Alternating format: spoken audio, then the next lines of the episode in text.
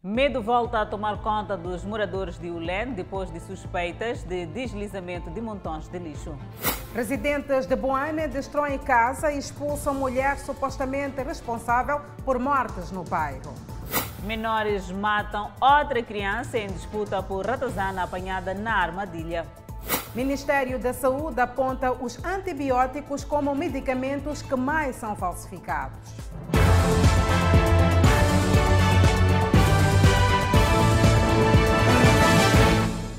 Boa noite, estamos em direto e em simultâneo com a Rádio Miramar e com as plataformas digitais. Famílias com casas próximas à vedação da lixeira de Ulena assustadas com alegados focos de deslizamento da montanha de lixo. A chuva da madrugada do último domingo deixou os residentes em alerta. Traz na memória dos moradores a tragédia de fevereiro de 2018 que matou dezenas de pessoas. Os moradores relatam focos de deslizamento de lixo sempre que chove. Por causa de lixo, ontem caiu muito aqui. Eu acordei, aquele chuva de ontem estava fora, de medo. O medo volta a instalar-se aqui no bairro de Rulene, próximo a esta lixeira. A madrugada deste domingo foi por alguns difícil, ou seja, esta montanha aos poucos ia sobressaindo bem próximo aqui a esta vedação. Os moradores pedem soluções e temem que situações de 2018 voltem a esse local. A montanha mais elevada é esta aqui agora. Está a aproximar as nossas casas, temos família aqui e vamos morrer. Qualquer momento, isso não tem nem horas. Assim que, está, que, estamos na época de chuvosa, isto vai demolir de novo, vai nos matar. O movimento desta paz cavadora aumenta o medo em Rulene. O que está acontecendo? A paz cavadora, dia após dia, ela está aproximando o lixo junto às nossas residências. Portanto, o que está acontecendo conosco nesse momento é um medo. É um risco que eles estão nos a pôr. Muitos viram parentes e casas soterrados pelo lixo. Lixo que é também fonte de sobrevivência em Rulene. Nós também estamos a assustar por causa disso aí. Porque a montanha está quase para vir aqui. E também tem uma coisa que a, costuma partir ali para esse mina. Pá, pá, nós, hum, essa mina já nós começa a assustar. Porque basta levantar aquela mina, levanta aquele lixo. Fora a chuva, os moradores preocupam-se com alegadas explosões nesta montanha de lixo. Nós não, não dizer que eu quero sair aqui, ou quero tirar lixo, ou se afastar, mas tem que haver maneira de afastar lixo, para nós ficar bem, nós também. Desde 2009 que os moradores ouvem falar do encerramento da lixeira do Lene. O tempo passou, veio a tragédia e a promessa ainda persiste. Na verdade, eu, eu, eu nasci aqui, cresci aqui a ouvir, a ouvir de que o, a lixeira será encerrada. Eu estou aqui hoje, sou sou um pai, nada de, de, se, de, de se encerrar a lixeira. Cerca de quatro anos depois, algumas vítimas do deslizamento da lixeira de Rolene ainda aguardam reassentamento no bairro Pussulane, distrito de Marraquém. O Serviço Nacional de Investigação Criminal desativou um grupo de burladores que publicava imagens de viaturas simulando vendas para depois receber valores de pessoas interessadas em comprar. Nesta operação foram também capturados ladrões de viaturas. Vários cartões de débito e de telemóveis são usados para movimentar dinheiro resultante de burlas.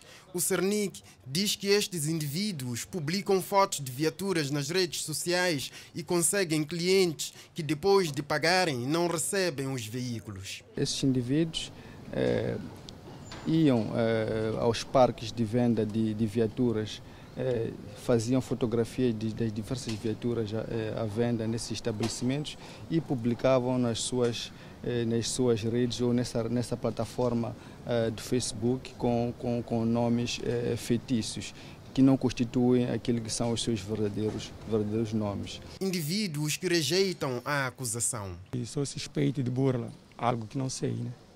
Até agora. Algo algo que não sabe. Então, o que, o que, que levantou suspeita? É, alguém usou os meus documentos para registrar um número, o qual fez burlas. Dizem que eu burlei Dizem. E o que é que dizes? Eu não, não sei nada disso.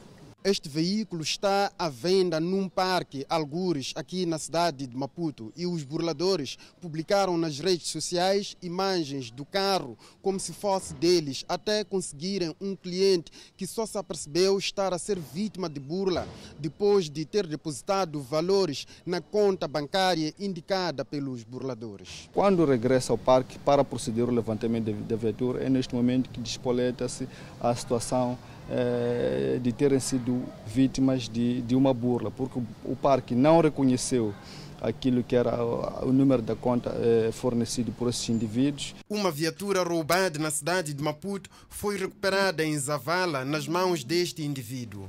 Diz que comprou. Disse que era da tia, que a tia estava com contas a pagar no banco e eu não deu lá muito para desconfiar.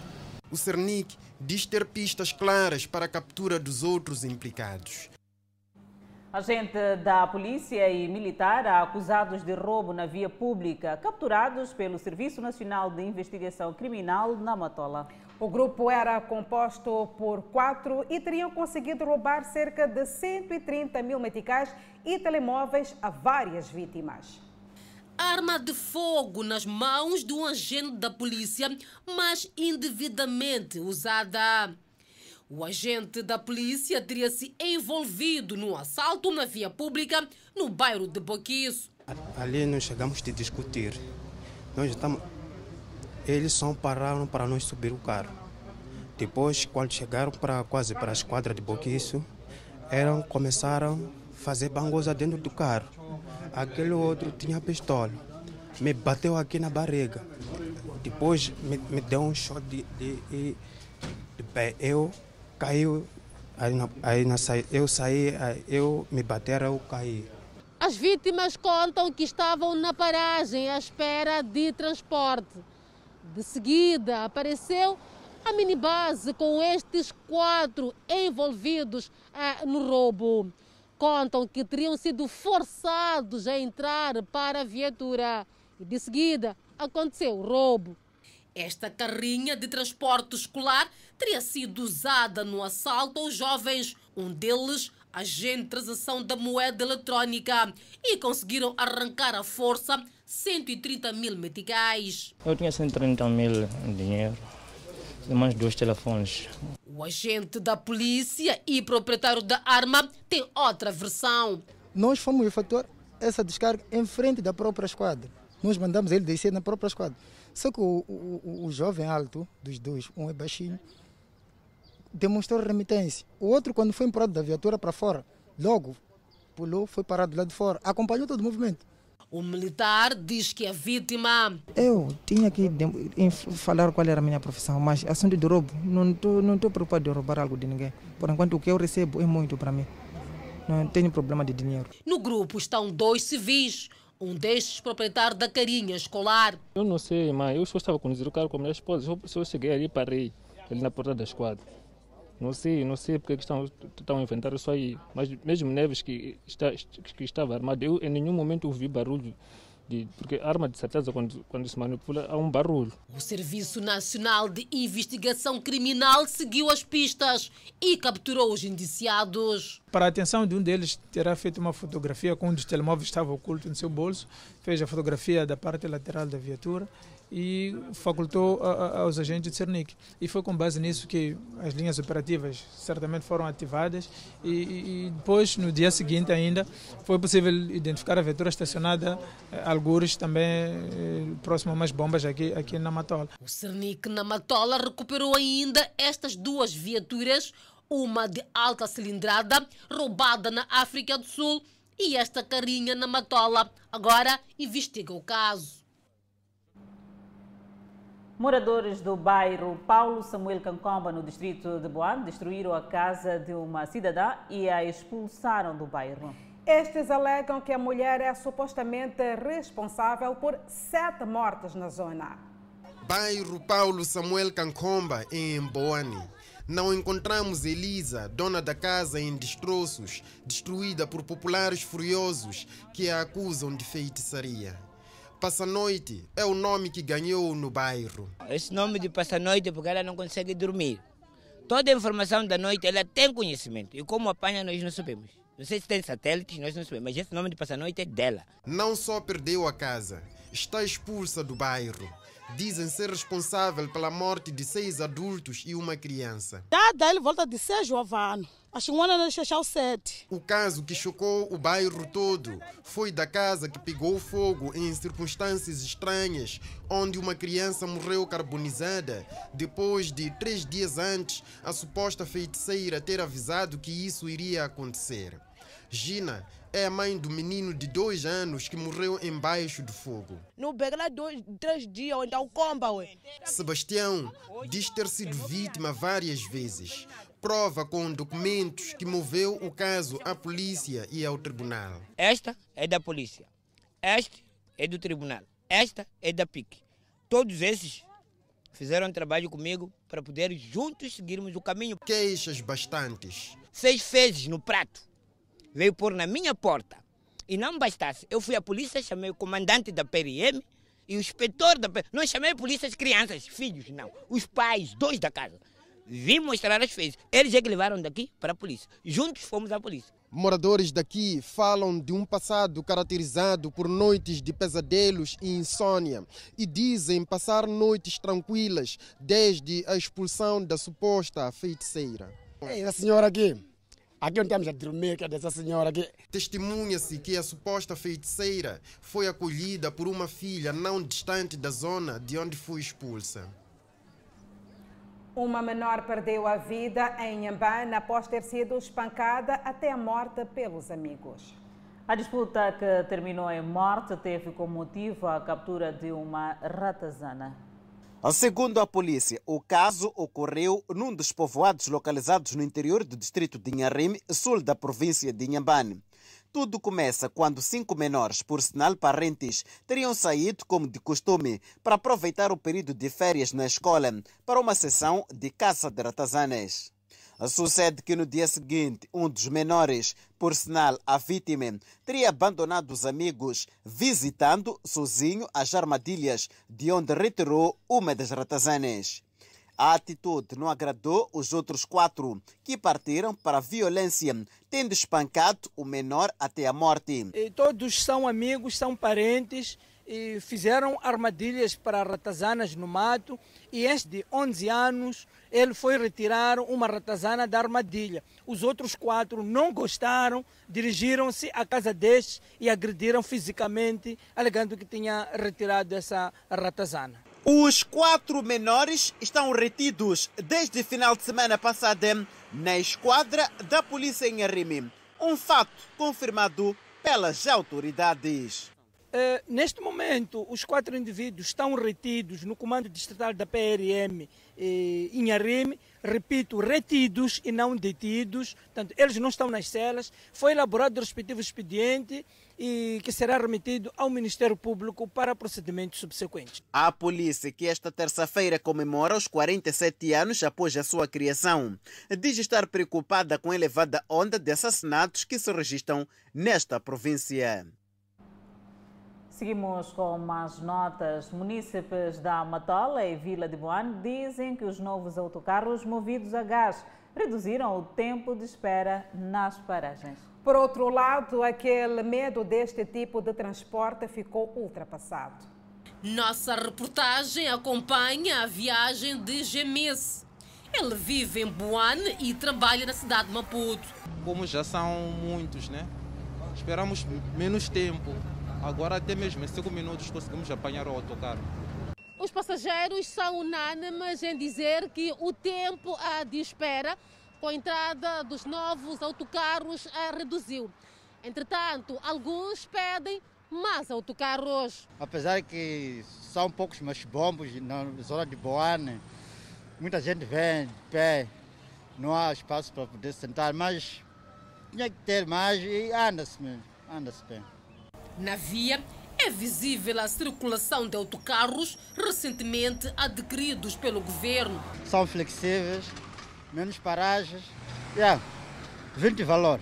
A Agência Metropolitana de Transporte também monitora os novos autocarros que chegam a transportar mais de 60 mil passageiros por dia. Todos estão a operar bem, E dizer qual é que é o impacto, eu julgo que todos nós sentimos quando andamos pelas paragens, sentimos algum alívio. Isso não é obra do acaso, é porque de facto aqueles autocarros vieram acrescentar coisas. Os planos para o aumento da frota estão na agenda da agência, sobretudo nas zonas de difícil acesso, ou seja, transporte misto de passageiros. Se resolvemos os problemas aqui na área urbana ou nas zonas em que a estrada está asfaltada, continuamos com um problema maior na periferia, quer dizer, ao norte da circular, onde as estradas não são, não são asfaltadas. Gostaríamos de termos um pouco mais de veículos mistos para poder uh, satisfazer essa, essa procura que lá, que lá existe, que as pessoas sofrem, pior no período chuvoso, que é um, um grande desafio entrar por lá. Não, existe um projeto, mas os números às vezes não. O, orçamento nem sempre facilita, mas estamos a fazer esforço nesse sentido. São 80 autocarros adquiridos pelo governo para a região do Grande Maputo, sendo que os seis alocados para Barraquene entram na estrada a partir desta terça-feira. E continuamos a falar sobre o transporte. A Associação dos Transportes da Beira decidiu agravar a tarifa do transporte. A medida que entra em vigor a partir do dia 30 deste mês não tem ainda o aval do município e do governo da província de Sofala. A Associação dos Transportes da Beira justifica sua posição depois de falhadas negociações com as autoridades municipais e governamentais da província de Sofala. O agravamento das tarifas dos transportes de passageiros ainda que de forma unilateral, deveu-se, segundo a ATAB, às constantes subidas dos preços dos combustíveis, que tornam-se cada vez mais insustentáveis para rentabilizar a atividade. O combustível disparou seriamente desde novembro e o reajuste aqui na província de Sofala desde 2018 que se reajustou. Acertamos os pressários para poder submeter a Assembleia, as Assembleias Municipal e Provincial ninguém deles uh, nos deu a resposta até agora. O governo está a se consentir, porque se não estivesse a consentir, havia de dizer algo. A ATAB diz que, em consequência do custo dos combustíveis, 30% dos operadores já desistiram de praticar a atividade, uns por falência e outros devido à falta de rentabilidade. Sendo assim, as rotas que eram cobradas 10 meticais, a partir do dia 30 do mês em curso, passarão para 15 meticais enquanto as de 20 meticais para 25 meticais, verificando-se um aumento de 5 meticais em cada deslocação que o passageiro pretende fazer dentro da cidade da Beira. Se a TAB opta por isto aqui e chamar os órgãos da informação, é a forma de fazer ver de que está apertado como direção e não quer que haja greves. Com isto, no dia 20 do corrente mês, a Associação dos Transportes da Beira irá fixar em locais públicos e nos transportes de passageiros editais com preços a vigorar a partir do dia 30 de maio para o conhecimento público. Os passageiros lamentam este fato e dizem que o tal aumento, a vida do cidadão que depende destes meios para a sua deslocação, está cada dia a tornar-se mais cara ao seu bolso. Eu sou reformado. Onde vou arranjar esse dinheiro? Daqui a baixa, baixa, baixa, beira. Onde vou arranjar? Isso é difícil o Conselho Autárquico da Beira prometeu fazer um pronunciamento sobre o fato nesta terça-feira. O Ministério da Saúde vai apertar o cerco contra a entrada de medicamentos falsos em território nacional. Há que se tomar muito cuidado. Os antibióticos fazem parte da lista dos medicamentos mais falsificados. Senhor Justino Magombe é residente em Maputo. Encontramos-lo a comprar medicamentos numa farmácia tem tido hábito de verificar a validade e a qualidade dos fármacos que compra nas farmácias. Realmente eu controlo. Por quê? Porque o medicamento fora de prazo é porque prejudica-nos. Não compra pela qualidade, eu compro pela recomendação do médico. As farmácias também andam atentas aos prazos de validade dos fármacos que vendem. Normalmente temos tido esse cuidado com o medicamento. Sempre 15 em 30 dias nós controlamos a validade do mesmo medicamento para não prejudicar aqueles que são nossos pacientes. O Ministério da Saúde pretende intensificar ações de controle da qualidade dos fármacos que entram em todo o território nacional. Por isso, o governo lançou este equipamento para controle da qualidade de medicamentos nas portas de entrada do país. Significa que a chegada, o medicamento é testado logo na entrada, não é? E hum, poderíamos saber se tem, se tem qualidade ou não antes mesmo de ir ao laboratório. Tendo qualidade, portanto, liberamos o produto, portanto, o, o, o importador é livre de o levar.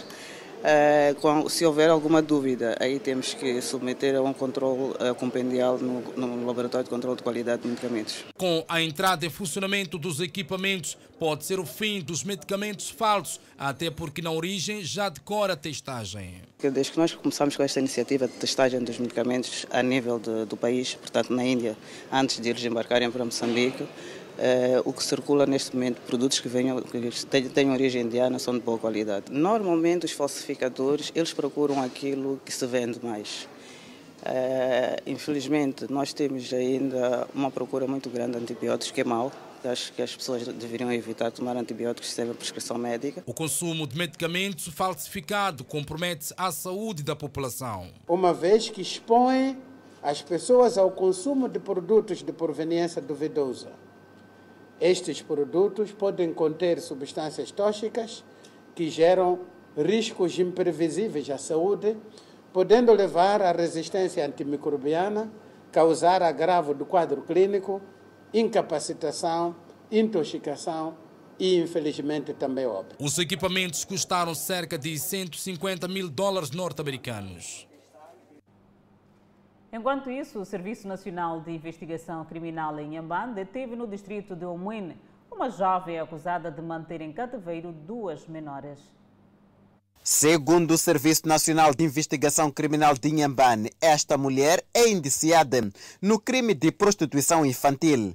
Alcer Esquamba, do Cernic, explica que a indiciada teria recrutado duas menores e colocadas nesta casa, onde eram usadas para atos de prostituição. A mesma teria recrutado mais duas menores de 14 e 13 anos, respectivamente, e deixou nesta residência por sinal e tendo arranjado alguns homens para manter relações sexuais com ela. A vítima refuta as acusações do Cernic e conta que as menores teriam arrombado a sua casa, onde roubaram cerca de 2 mil meticais e que teria remetido o caso às autoridades locais. E a família das menores prontificou-se a pagar o valor em causa.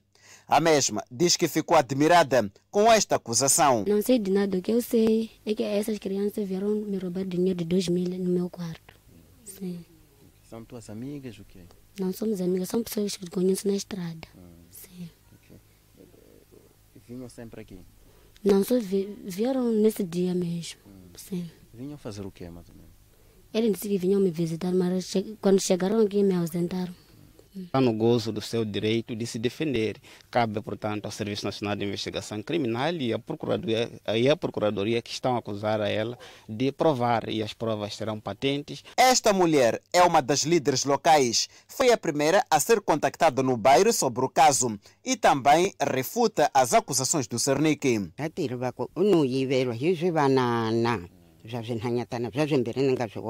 A queixa foi sobre roubo e não prostituição. Não sabemos o que aconteceu por detrás disso. O Serviço Nacional de Investigação Criminal aqui na província de Inhambane diz que não tem dúvidas de que esta mulher, por sinal mãe de dois filhos, está envolvida na prática deste ato criminal. Que a mesma teria instrumentalizado as menores e a vizinhança para que ocultasse esta informação. Dados em nosso poder indicam que a prisão da indiciada já foi legalizada e este final de semana a mesma foi transferida das celas de Omuine para a penitenciária provincial de Inhambane, onde deverá esperar pelo julgamento. O município de Quilimane prevê para o próximo semestre as obras de construção do aterro sanitário para o depósito de resíduos sólidos. Para o efeito, já foi identificado o espaço que vai dinamizar o tratamento do lixo a nível da autarquia. O aterro estará a 20 km da cidade de Climane e prevê-se que esta possa trazer vários benefícios aos cidadãos, uma vez que no local poderão existir vários projetos de reaproveitamento dos resíduos orgânicos e inorgânicos como forma de criar renda a algumas famílias. A iniciativa de implantação de aterro sanitário poderá comportar a construção de valas de drenagem em alguns bairros que poderão ter como final o local que será uma espécie de centro de reaproveitamento das águas para outros fins. Já há vários anos que a Delidade pretende a construção de um aterro sanitário, no entanto, a falta de espaço esteve sempre a condicionar a implantação da infraestrutura para o tratamento de resíduos. Comerciantes em Quelimane forçados a exercer atividade ao longo da estrada e sem condições de saneamento. Nota informativa para ver e ouvir logo a seguir o intervalo. Até já. De volta ao Fala Moçambique, ainda com a atualidade nacional. Comerciantes do mercado da aldeia, na cidade de Quelimane, forçados a exercer atividade ao longo da estrada e sem condições de saneamento. Vamos aqui explicar melhor. Em causa está uma parte da infraestrutura do referido mercado que desabou. É nestas condições que os comerciantes do mercado da aldeia, na cidade de Climane, têm estado a comercializar vários produtos ao relento e correndo vários riscos, uma vez que estão ao longo da via pública. Estes ao serem colocados neste local, era de forma provisória. Se o governo está mesmo a ver isso que está a acontecer, estamos a pedir para que faça com mais, né, com mais velocidade ou faça o mais rápido possível. Nós pagamos e o mercado não organiza. Eles vieram aqui falar que vamos organizar o vosso mercado, não conseguiram organizar. O município veio, também viu, mas não conseguiu organizar. Até hoje, o mercado estamos a passar mal. A Mina Salvador é comerciante há vários anos neste mercado. Ela afirma que esta situação está a colocar a sua atividade em decadência pelo fato de muitos clientes estarem a preferir outros mercados próximos. Ela para comprar peixes arrasca quer um sítio limpo, higiênico, para ela conseguir comprar limpo também ir limpo. Como forma de contestar e pressionar as autoridades municipais a iniciarem com os trabalhos de reposição do teto do mercado da aldeia, os comerciantes não estão a pagar as taxas diárias ao município. O assunto reportamos na semana passada aqui no Fala Moçambique e houve esforços. Sim, já está reposta a corrente elétrica no bairro Bonhice, na Matola, após dias às escuras.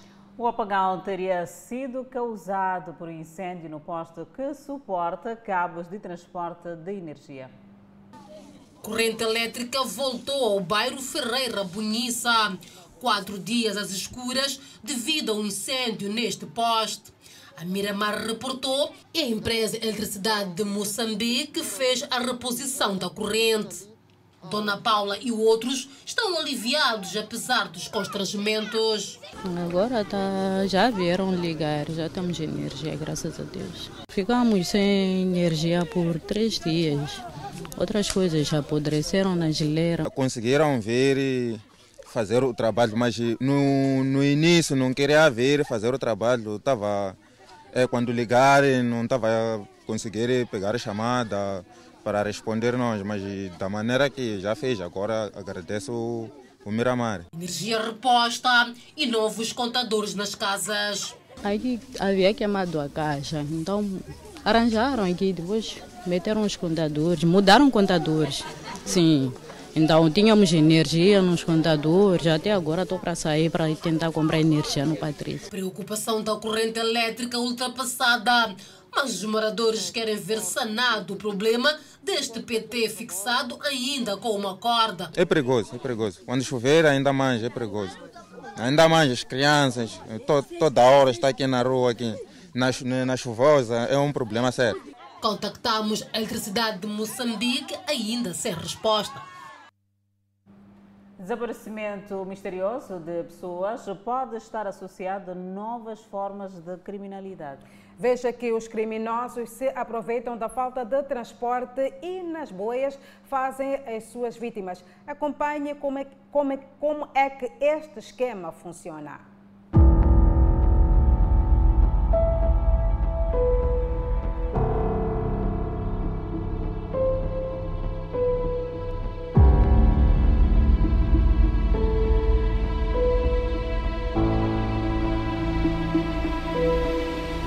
Dois dias fora de casa sem saberem o meu paradeiro e Foi graças a umas duas senhoras que eu consegui escapar. Questionei, este chapa não disse Maracuene? De repente só estou a ver uma mão que vinha lá de trás com um pano, puseram-me no nariz e a boca e apaguei. Eu já abraço, eu não aguentei lidar aquele abraço ali, porque eu também estava muito nervosa de jeito como ela estava. O pai lhe deu um abraço. Tentativa de suicídio também pode ser, né, um, dentro desse contexto em que o sujeito se sente tão vulnerável.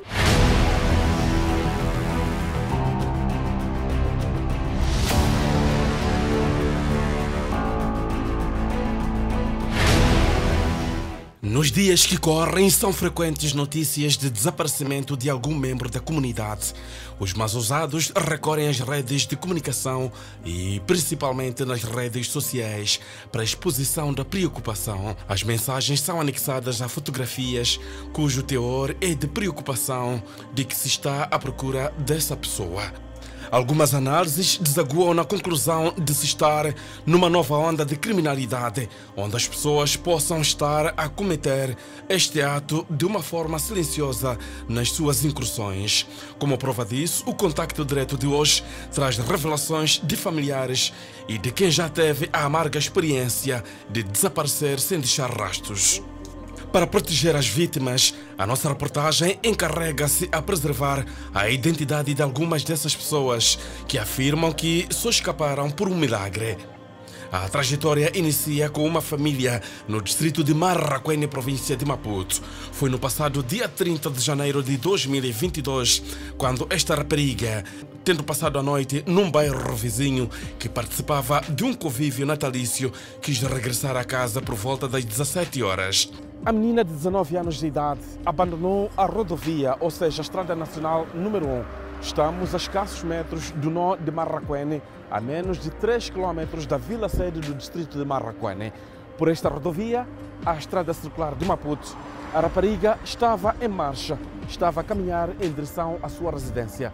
Só que, chegado justamente neste ponto, uma viatura particular imobilizou na sua frente, depois de uma pequena conversa a menina não mais se recordou do que teria acontecido, onde a partir daqui, no dia 30 de janeiro, ela não mais regressou ao convívio familiar e passados pouco mais de 30 dias é quando regressou, graças mesmo a um milagre, como pode-se dizer, porque a rapariga já está no convívio familiar, mas grande é o trama que causou para si e também para a sua própria família. Aliás, este foi um ato involuntário onde a miúda ficou desaparecida por este ato macabro que aconteceu por parte destes cidadãos que se faziam naquela viatura.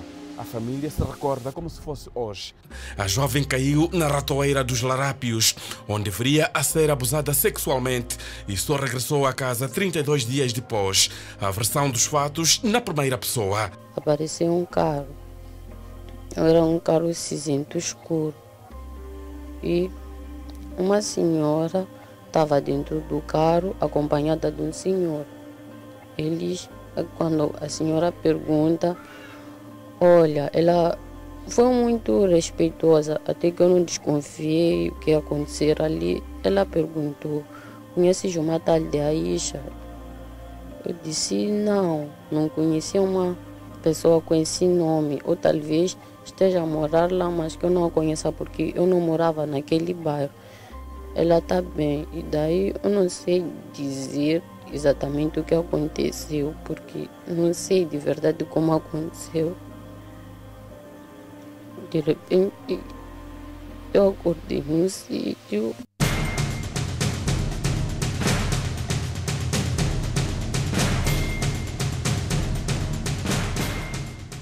Maior é a procura e pouca oferta. Assim se caracterizam os dias corridos, não somente na capital de Moçambique, como uma das maiores cidades do país, que concentra muita gente, como também nas outras capitais provinciais. Falar do transporte é falar de um dilema do dia a dia. Veja a seguinte situação.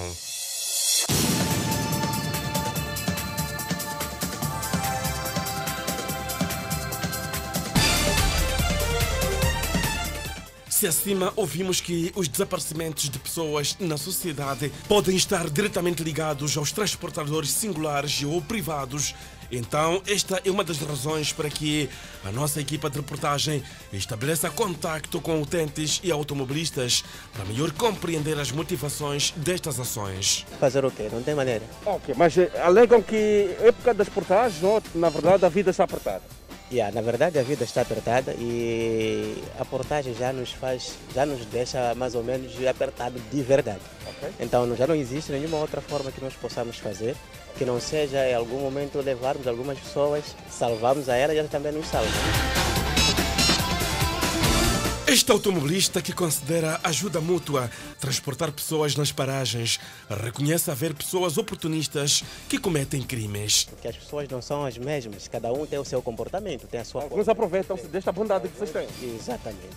Então o que, que acontece? Normalmente, até para dar boleia, por simples, uma simples boleia para alguma pessoa, eles podem ter, ter medo. Por quê? Porque já existe este fator de rapto. Então a pessoa acaba, não, acaba receando de não conseguir aceitar a boleia por causa deste, deste fator. Desta forma que alguns cidadãos acabam se fazendo passar de bons samaritanos, transportando alguns passageiros nas paragens como forma de ganhar autossustento e eles alegam que as portagens tornam a vida cada vez insuportável e esta é uma das formas para poderem suprir as necessidades impostas pelas tantas portagens que temos, em particular aqui a nível da cidade de Maputo, mas também reconhecem que existem pessoas de má fé que se aproveitam desta bondade de alguns automobilistas privados ou singulares para lograrem seus intentos, que é fazer desaparecer algumas vítimas. Esta viatura está a ser conduzida por Rafael Manissa. A princípio, ele resiste a falar com o repórter, mas após uma insistência, revela que há um mês que faz chapa na sua viatura privada. Ele não era mal criado, não era mal educado, não era um viciado que posso dizer que foi ficar nas bebedeiras ou nas drogas. Não. Já anunciamos no princípio do programa sobre inúmeras publicações nas redes sociais em torno de desaparecimento de pessoas e trouxemos evidências dos que escaparam após o sumiço. Desta vez, vamos trazer o grito de familiares que há mais de um mês vivem momentos de angústia pelo desaparecimento de um jovem de 23 anos de idade. Esta mulher de 45 anos e mãe do jovem trabalha no centro da cidade de Maputo e no Jardim dos Professores vamos estabelecer a conversa com ela para contar em que circunstâncias o seu primogênito dos seis irmãos desapareceu no passado dia 12 de abril. Dia 12 do mês passado, abril deste ano, meu filho saiu de manhã, foi para a escola de condução, voltou da escola, foi para casa do pai. Encontrou o irmão mais novo, de 21 anos, e despediu a ele, disse que ia para casa da tia, a tia que é minha irmã, minha gêmea. Diz que ia visitar a tia e ia aproveitar ver um amigo vizinho, que é Joca, que saiu de coisa de Matalane, ia conversar com ele. Chegado lá, conversou, ficou todo dia. Minha irmã disse que saiu de lá, eram 19 tá lá para as 20. Diz que ia voltar para casa do pai. E de lá até cá ainda não chegou nem casa do pai, nem na minha casa. Então, foi o seguinte, como ele saiu de casa, despediu que ia para casa do papá. Eu numa, fiquei numa distância do papá. Na casa do pai, isto porque a senhora Atália está separada do esposo e ela mora com os dois filhos mais novos. Mas o desaparecido, o mais velho e dois irmãos moram na casa do pai. A verdade é que nem lá chegou. O irmão teclávamos o mais novo. Tudo bem convosco? Sim, estamos bem. Então, no sábado antepassado, ele liga mamãe, tudo bem? Eu estou bem. E aí, estamos bem. Manuquim, disse, é, Manuquim, afinal não está aí? Eu, é, não, não está. Saiu quando? Diz que desde dia 12. Voltou da escola, saiu, disse que ia para cá da tia Isabel. Okay. Quando disse que estavam a teclar, estavam a conversar com o mais novo. Sim, sim. Não chegou de perguntar se o irmão já tinha chegado a casa ou não? Sim, quando perguntei, disse que estava lá, antes dele sair para casa da minha irmã. Então, já, daquela noite, das 19 h 20, despediu em casa da minha irmã para voltar para casa do pai. População de Inhaga, em Manica, já conta com um centro de saúde. Esta é uma nota a acompanhar logo após o intervalo. Até já.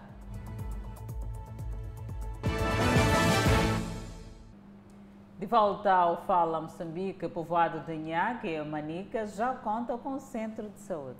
O novo posto vai ajudar os residentes a beneficiarem de um serviço de saúde de qualidade. Esta mulher vive no povoado de Nhaguzu e no distrito de Sussundenga há 10 anos. Anos de complicações para o acesso a um serviço de saúde. Ela conta que já esteve doente e teve que caminhar 15 quilômetros até a vila sede de Sussundenga. Quando eu estou doente, saía daqui a pé até lá, então era uma, uma longa distância daqui até lá em Sussundenga. O problema não era somente desta mulher, outras mulheres, principalmente grávidas, passam mal para dar à luz.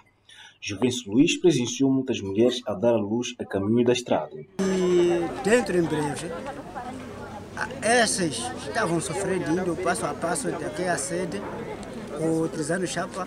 Não, às vezes taxistas cobravam-se muito dinheiro, até hoje já não passou para nós. Todo esse esforço e sacrifício da população vai acabar com a inauguração do centro de saúde construído de raiz. A infraestrutura vai beneficiar mais de 6 mil habitantes do povoado de Nhanguzuwe. Com esta construção que hoje estamos a entregar esta obra, já não é obra, é uma infraestrutura, nós como Conselho Municipal nos sentimos felizes e aliviados porque conseguimos concretizar o sonho dos nossos municípios que tanto precisaram deste serviço. É um ganho para a população do distrito de Sussundenga com a implantação deste centro de saúde, uma vez que os mesmos percorriam longas distâncias para terem acesso ao serviço de saúde. Estou a agradecer o Conselho Municipal apesar de que nós percorríamos uma longa distância, quase os 15 quilômetros daqui até na sede do distrito, onde que encontrávamos o centro de saúde. O empreendimento está orçado em cerca de 7 milhões de meticais, vindo do cofre do Conselho Autárquico da Vila de Sussundenga. E no desporto, o distrito de Moatize, em Tete, realizou no último final de semana um torneio nas modalidades de basquetebol e futsal. Iniciativa que marcou a passagem dos 56 anos de criação do clube Centro Desportivo e Recreativo Local. Criado em 1966, o Clube Centro Desportivo e Recreativo de Moatiz já formou jogadores que atualmente militam em outros clubes nacionais. Daí a realização do torneio denominado João Dias, um dos fundadores do clube. Basquetebol e futsal foram as modalidades que desfilaram a classe. É um clube que existe em Moatiz, estou em sua sede em Moatiz e tem realizado atividades desportivas e recreativas e nós temos a destacar a modalidade de futebol, de basquete, de futsal e outras modalidades. Temos jogadores que estão a militar em alguns clubes, sim, que jogaram, passaram por aqui, eram júniores. O presidente do clube fala das ambições da agremiação e os seus desafios. No, em vez de ver os jovens a circular de qualquer maneira ali na, nas bebedeiras e outras coisas, nós temos jovens a praticar desporto, como estamos a ver aqui no, no torneio. Isso é que nós queremos fazer. Não é possível fazer isso sem parceria. E nós uh, não queremos dinheiro, queremos uh, o que, que nos pode ajudar, o que, que você como sócio pode fazer para que isto aconteça. Os associados acreditam na revitalização do clube. CDRM existe já desde o tempo colonial, mas hoje a ideia é trazer mais dinamismo, estratégias mais modernas e conceitos diferentes dos anteriores, né? É através de jogos como estes em que o Centro Desportivo e Recreativo de Matiz celebra os seus 56 anos da sua existência. Do torneio no basquetebol, a turma do ISPT foi a grande vencedora, enquanto no futsal a equipe do Laranja Mecânica também ficou na primeira posição. Depois de termos parado né, e eles terem nos buscado para aqui para virem, para virem nascer o basquete aqui em Moatize, é uma iniciativa muito boa. Estão de parabéns.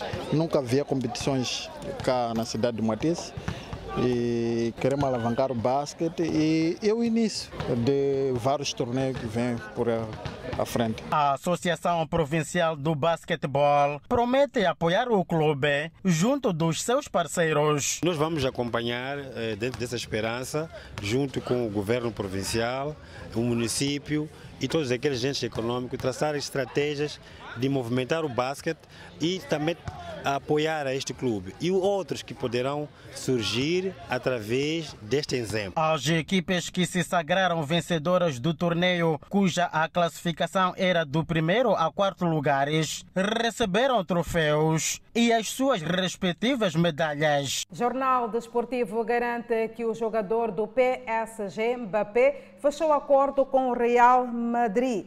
Mbappé segue a fazer mistério quanto ao seu futuro, enquanto o seu contrato com o PSG se aproxima do fim. Mas o jornal Marca aponta nesta segunda-feira que o francês tomou sim uma decisão. Fechou um acordo com o Real Madrid e deixará Paris para jogar no clube espanhol a partir da próxima temporada. Segundo a publicação, o acordo foi selado definitivamente na semana passada quando Mbappé esteve em Madrid para descanso. A reportagem afirma que durante dois dias o diretor-geral do clube, José Sánchez, se dedicou ao tema Mbappé, adiando inclusive reuniões com empresários e outros compromissos. Mbappé assinará um contrato de cinco temporadas, segundo o Marca, com uma cláusula de rescisão com alto valor. O salário também envolverá altas cifras que, ainda assim, ficariam abaixo dos valores que o PSG vinha oferecendo para que Mbappé renovasse o seu contrato. Não se esqueça hoje que aqui na televisão Miramar poderá acompanhar o Miramar Desporto pontualmente às 22 horas com mais notas informativas desportivas. É verdade, e seguimos com Fândigas em Manica, que incinera 250 caixas de cigarros contrabandeados. Daqui a pouco, até já. De volta ao Fala Moçambique, as alfândegas na província de Manica incineraram 250 caixas de cigarros contrabandeados. Com esta ação fraudulenta, o Estado saiu lesado em 7 milhões de meticais. A incineração é o resultado de uma campanha de fiscalização que as alfândegas têm levado a cabo com o intuito de acabar com o contrabando. No ano passado, as alfândegas apreenderam 250 caixas de cigarro de fabrico nacional contrabandeado que estava em trânsito ao vizinho Zimbábue. Depois da apreensão, foi aberto um processo e este ano o Tribunal Aldoaneiro decidiu que o produto devia ser incinerado. É, é, cujo processo esteve a decorrer ao nível do Tribunal Aduaneiro e fim do qual houve a decisão para a sua incineração, dadas as condições é, e nos termos da lei. Com a incineração de caixas de cigarro contrabandeado, o Estado perdeu 7 milhões de meticais.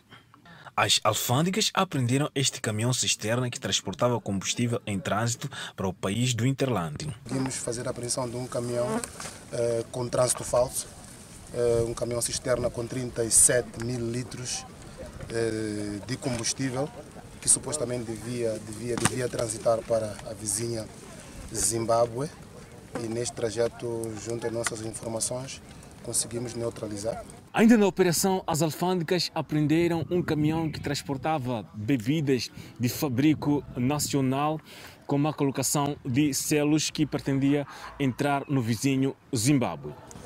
Temos aliado a isto 4.104 caixas de bebidas de produção nacional, supostamente por má colocação do selo fiscal, naquilo que é, é, são os procedimentos de selagem de bebida e tabaco manufaturado. A operação irá continuar para desencorajar os contrabandistas e recuperar receitas ao Estado. Vamos ao câmbio do dia. O dólar está a 63,20 meticais a compra e 64,46 meticais a venda. O euro está a 65,90 meticais a compra contra 67,22 meticais a venda. Por fim, a divisa sul-africana, o RAND, que está a 3,89 meticais a compra e 3,97 meticais a venda. Seguimos com mais notas informativas. E deixa feito a nível internacional, o alto funcionário da NATO diz que o avanço militar da Rússia na Ucrânia parece estar a enfraquecer e expressou a esperança de que Kiev possa vencer a guerra. Os principais diplomatas da NATO devem se reunir em Berlim para discutir o fornecimento de mais apoio à Ucrânia e movimentos da Finlândia, Suécia e outros para se juntar à Aliança Ocidental diante das ameaças da Rússia. O vice-secretário-geral da NATO disse que a invasão da Rússia está a perder força, tendo acrescentado que, com bravura do povo e o exército ucraniano, com outro tipo de ajuda, a Ucrânia pode vencer esta guerra. Uma questão-chave que está a ser discutida em Berlim é a expansão da NATO para além de seus atuais 30 Estados-membros. A Finlândia e a Suécia já deram passos para aderir à aliança, enquanto a candidatura de Geórgia está a ser novamente discutida, apesar das terríveis advertências de Moscou sobre as consequências de seu vizinho se tornar parte da NATO. Vários ministros das Relações Exteriores expressaram apoio à adesão da Suécia e da Finlândia ao bloco. A ministra das Relações Exteriores da Alemanha, Annalena Baerbock, disse que seu país e outros deixaram claro que estariam dispostos a acelerar o processo nacional de ratificação para Finlândia e Suécia. O principal diplomata da Grã-Bretanha disse que os membros da NATO também discutirão questões de segurança fora da Europa durante a reunião, uma referência ao crescente desconforto entre as nações democráticas sobre a extinção da China. O primeiro-ministro britânico visitou os Emirados Árabes Unidos para prestar homenagem ao governo da federação. Boris Johnson estava entre uma série de presidentes e primeiros ministros que foram a Abu Dhabi, rico em petróleo, no fim de semana para oferecer condolências e solidificar os laços com o poderoso Sheikh Mohammed, ressaltando a influência dos Emirados Árabes Unidos nas capitais ocidentais e árabes. Boris Johnson disse que sua visita de condolências ao Sheikh Khalifa bin Zayed Al Nahyan mostrou que os laços profundos que unem os países vão continuar por meio de nossa cooperação e amizade. Esta viagem marca a segunda de Johnson este ano ao Emirados do Deserto, um dos principais investidores no Reino Unido e importante mercado de exportação após a saída do Reino Unido da União Europeia. Em março, Johnson se encontrou com o Sheikh Mohammed para convencê-lo a aumentar a produção de petróleo e acalmar os mercados de energia após a invasão russa da Ucrânia sem sucesso. A Rainha Elizabeth II também parabenizou o Sheikh Mohammed por sua extensão ao poder e elogiou os vínculos fortes e históricos de seu país com os Emirados Árabes Unidos, um ex-protetorado britânico. 470 migrantes resgatados na costa Líbia e Malta. Nota informativa para ver e ouvir logo a seguir o intervalo. Por hora, seguimos com a previsão do estado do tempo. No norte do país, Pemba 30 de máxima, Lixinga 21 de máxima, Nampula 27 de máxima. Seguimos para o centro do país. Tete com uma máxima de 31, Telemana 26, Chimoio 21, Beira 27. Na zona sul do país, Vilanculo de máxima poderá registrar 28, a cidade de Inhambane 26, Xaixai 27 e Maputo, cidade capital de máxima, poderá registrar 26 graus Celsius e uma mínima de 17. De volta ao Fala Moçambique, o Presidente da República orienta a reunião com a Ordem dos Engenheiros de Moçambique. Este encontro acontece numa altura em que a classe denuncia falsos profissionais. O chefe de Estado rentou esta segunda-feira no Palácio da Ponta Vermelha a reunião extraordinária da Ordem dos Advogados de Moçambique, tendo destacado o papel desta classe nos processos de desenvolvimento do país. Nós tivemos recentemente a situação da Covid-19 foi um grande desafio e onde mais uma vez provamos que dirigir por evidências científicas é fundamental do que fazer uma governação na base de esperteza. Desafiado a falar da formação, o bastonar da Ordem dos Engenheiros defendeu que o ensino de engenharia deve ser revisto no país. Nós temos 26 instituições de ensino de engenharia no país. Eu atrevo-me a dizer que isto é muito para a população que nós temos nós precisávamos de redimensionar o ensino de engenharia, Sr. Presidente. A Austrália tem 13 universidades. A África do Sul também anda à volta disso, dos 12, 13. Nós temos 26. Já o Ministro das Obras Públicas, Habitação e Recursos Hídricos abordou a existência de engenheiros falsos. Fizemos uma mostra recentemente aqui, na província e cidade de Maputo, e recentemente digo duas semanas, 144, uma amostra. 77 é para fazer cassação da licença. Zero. Não estão devidamente documentados e nem sequer têm recursos humanos adequados. E os outros que não estão dentro daqueles 77, infelizmente, têm que ser sancionados e têm que repor a situação o mais rápido possível. É uma amostra. O que é que vai acontecer no centro e no norte? Depois reclamamos obras de qualidade. Na reunião, os engenheiros apresentaram os vários desafios da classe e soluções de desenvolvimento do país, com enfoque para as mudanças climáticas e qualidade das obras públicas. Seguimos com a atualidade internacional. O navio, com 470 migrantes resgatados na costa da Líbia e Malta nas últimas semanas, está à espera no Mediterrâneo para receber um porto seguro. Os migrantes foram resgatados em sete operações diferentes durante um período de 72 horas a partir de 9 de maio. Entre os passageiros estão 195 menores, incluindo dois com menos de um ano de idade. As equipas de resgate do navio relatam que as pessoas a bordo são vítimas de violência sexual e física. Quatro delas embarcaram em barcos para a Europa com ossos fraturados como resultado da violência na Líbia. Um dos migrantes é diabético, mas não tem acesso à insulina há semanas, de acordo com o um comunicado de imprensa. De acordo com o Ministério do Interior italiano, a 13 de maio, 12.881 migrantes chegaram à Itália por via marítima em 2022. Dados fornecidos pelo Alto Comissariado da ONU para Refugiados mostram que 542 migrantes morreram ou desapareceram tentando atravessar o Mediterrâneo em 2022. Operações de resgate em andamento em Porto Rico depois que 11 migrantes morreram. A embarcação virou cerca de 18 quilômetros ao norte da ilha desabitada de Desecheio, a oeste de Porto Rico, na quinta-feira. Até agora, 11 corpos de mulheres haitianas foram encontradas e 38 pessoas resgatadas, 36 delas haitianas e duas da República Dominicana.